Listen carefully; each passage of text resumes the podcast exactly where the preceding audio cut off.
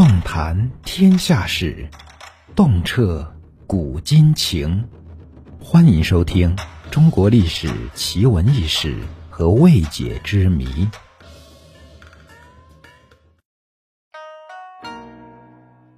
往事越千年，魏武挥鞭，东临碣石有遗篇。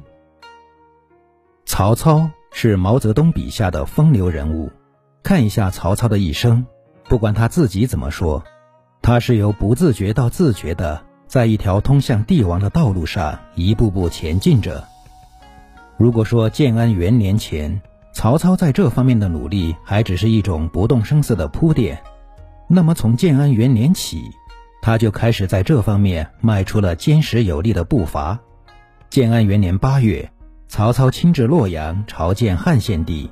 随即挟持汉献帝迁都许昌，将献帝变成了自己手中的一个傀儡和一张王牌，取得了挟天子以令诸侯的优势。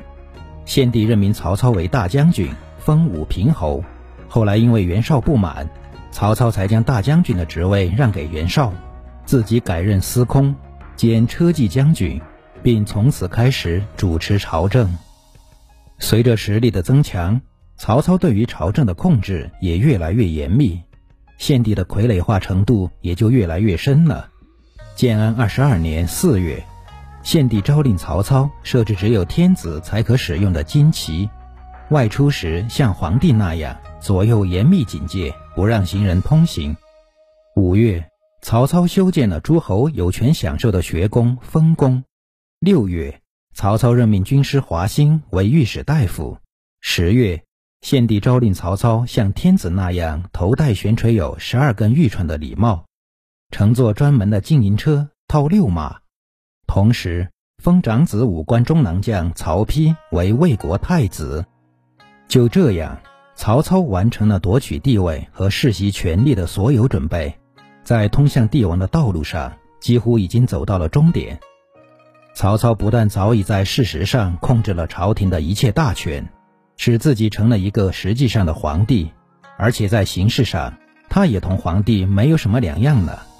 曹操唯一没到手的，只不过是一个皇帝的名号而已。事实上，曹操的代汉意图早就昭然若揭，但至死他也没有迈出最后的一步。他要把这最后一步让给自己的儿子完成。那曹操为什么不自己称帝呢？主要考虑到以下几个方面。第一，孙权劝他称帝是从自己的利益出发的。首先，孙权认为这样做可以获得曹操的信任，从而实现吴魏之间的和解，自己就可以专心对付蜀汉。相反之意中，孙权为了从刘备手中夺回荆州，从背后袭击关羽，帮了曹操的大忙，但却得罪了刘备，吴蜀之间长达十年的联盟关系就此结束。这时。他比什么时候都更需要缓和同曹魏的矛盾，否则会陷入腹背受敌的不利境地。其实，孙权认为曹操如果真的称帝，拥汉派将会强烈反对，曹操因此陷入困境，减轻对吴国的威胁。因此，孙权阳奉阴违，曹操看穿了孙权的意图，不肯轻易上当。第二，从当时形势看，如果贸然称帝，确实会给政敌和拥汉派势力一个舆论上的借口，使自己在政治上陷入被动。纵观曹操的一生，内部的反对和反叛大都发生在他被封为魏公、魏王之后，这就是最好的证明。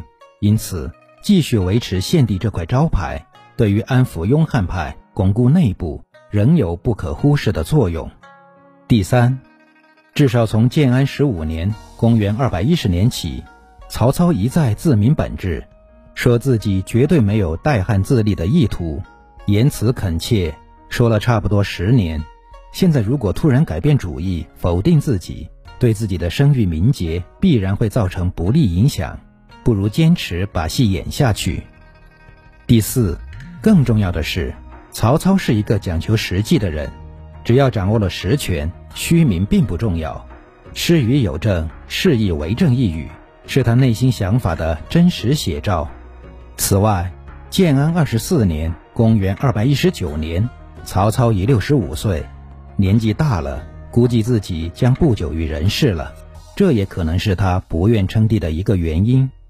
总之，曹操不当皇帝，是从策略上全面权衡得失后所做出的决定，是一种周密而明智的谋略。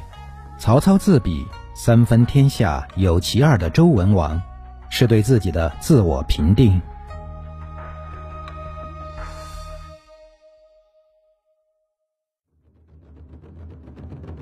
本集已播讲完毕。如果您喜欢本作品，请记得关注和订阅。